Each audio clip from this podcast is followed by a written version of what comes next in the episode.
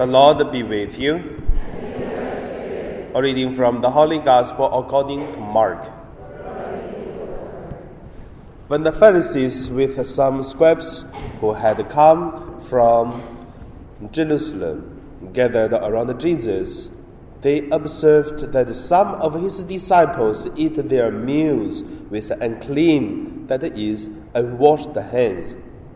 For the Pharisees, and in fact, all Jews do not eat without uh, carefully wash their hands, keeping the tradition of the elders.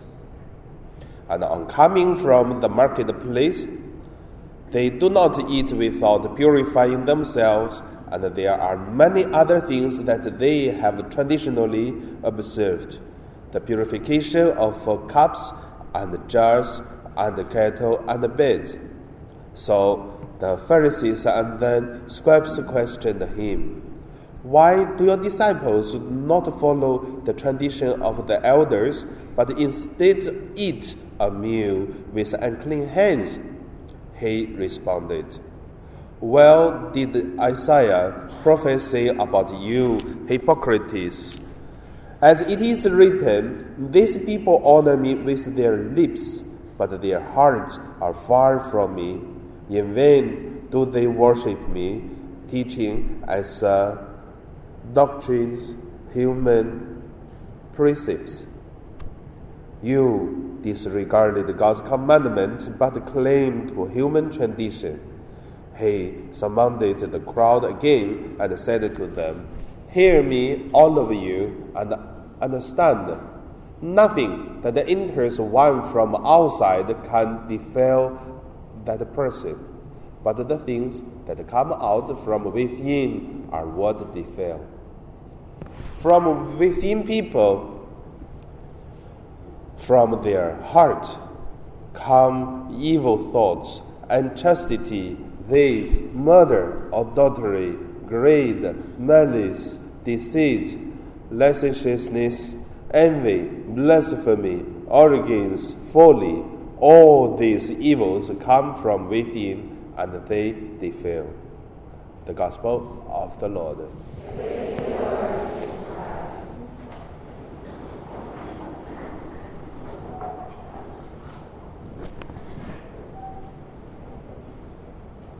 So today, my meditation, I would call it outside, inside, and holiness. First, let us look at uh, washing and the traditions and the holiness of the Pharisees. In the Jewish tradition, washing hands it is uh, from elders, from tradition, and then also makes become a ritual. And this wash hands not like before we eat, we just put our hands into the water and wash it, and that's it. No. It is with uh, a ritual. Like when we make a cross, we are not only making cross, but we should have the cross on the forehead and then the inside of the heart beside, and also left hand and right with in the name Father, Son, Holy Spirit as the end. Amen. So you cannot do like this. That is not a ritual. We only can say you are wrong. But for Pharisees, look at the conversation between them, you can see they was blaming Jesus, your disciples without washing hands and eat. That's why it's unclean. Come to unclean, that becomes seriously. Because that means you are sinful. You have sinned already. Then, whether this uh, tradition is good or not, I would say good it is good because every religions, every traditions, after many many years, there are a reason people should follow, mostly. But also want to say the holiness can be come from these traditions, from this ritual, but same time, sometimes holiness doesn't come from this. So that's the first point I want to say. The second point, that I look at inside traditional and also holiness. When we come into our church, we used to dip of the holy water, put on the forehead, and then make a sign of a cross. Why? Because just reminding us we are Catholics. And also that just uh, to tell us we are in the holy place with the holy water. And it is the time that we totally put our heart, our mind, and pray to God. That makes us holy. How about if we don't do it? Some people don't dip the holy water at the door. And also, according to the church, when passing by the middle of the altar, have to bow down. And then the principle, the best, I mean, accordingly, you have to put one leg and then kneel on the ground, and that is the proper way. But do we do it? Yeah, sometimes. Some people, but not all. Same come back to the point.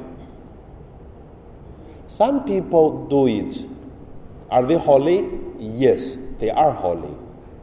Some people they don't do it. They don't dip the holy water. They don't kneel down at the altar, and they are also holy if they have faith, if they have the awe of God, if they have the love of God and worship God if they have a holy spirit and heart.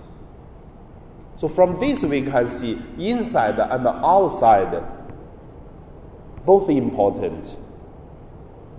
But uh, the Pharisees' problem is they only taking care of the outside. That's why Jesus said, "You using humans' uh, holiness instead of uh, God holiness. That is the problem. And also, Jesus said, Isaiah said you is correct. You people worship God with your lips only. But doesn't mean worship with God with lips is wrong. So that is why outside important, inside important. But the more important is inside outside both have a holy spirit and faith. Because once we come to the church, then we have no basic respect. How could you say, I'm holy inside, but outside doesn't matter? It's also lie. That is also another way of uh. Come to the third point we call it uh, live our holidays with inside and outside.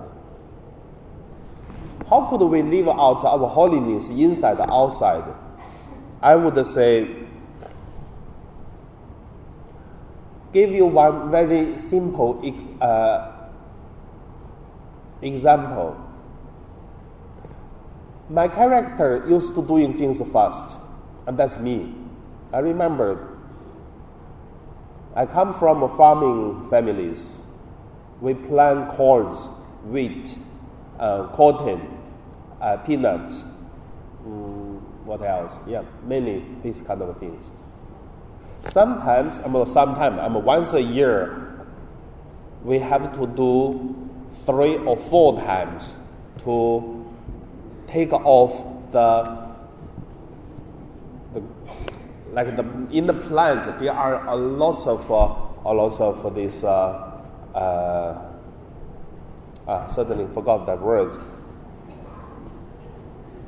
There are lots of grasses, but it's not uh, special. However, in some plants, there are always special grasses on the ground. Then we have to take them away so that uh, the crops it will grow better.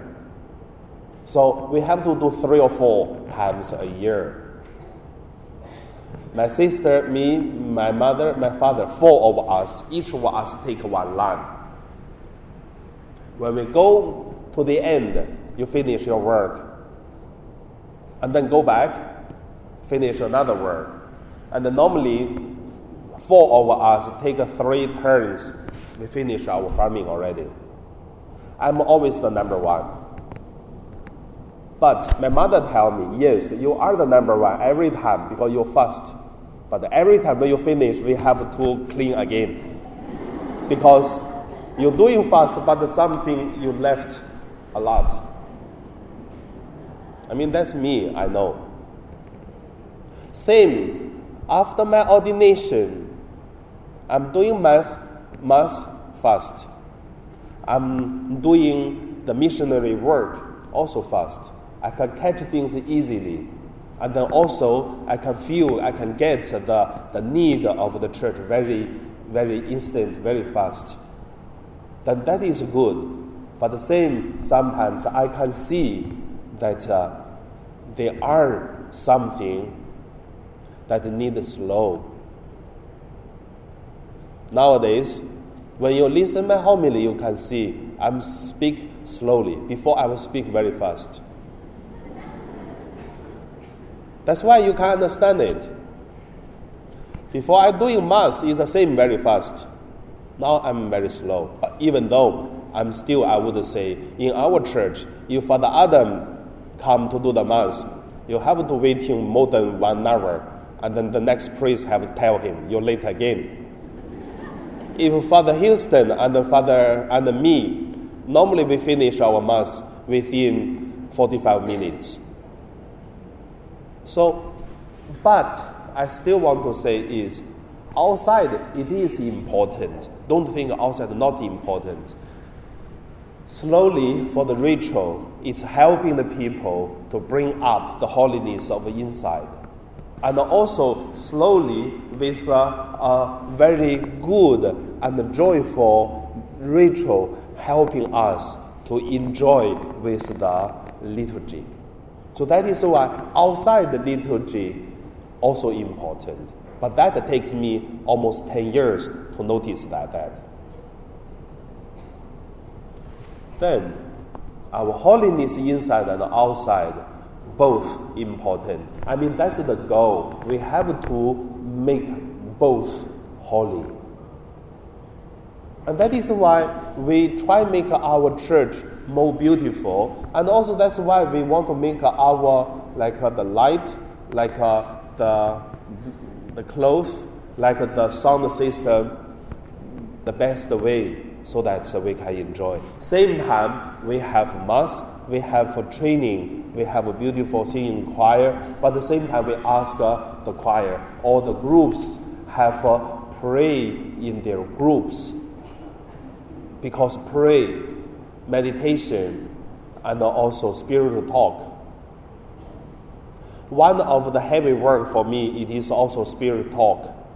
We have so many groups. I have to go to different groups to give spirit talk for the whole month. So many. Sometimes I even think, God, why I have to do that? But it is important. Outside structure is important. Inside the holiness also have to polishing and training and also pray. That make us holy. So under my sharing, just want to say what it is the inside and outside holiness of you. Which part you are making is very good already, but which part you did not make is good outside and inside, and then have to do some uh, polishing and changing and practice. And now we pray.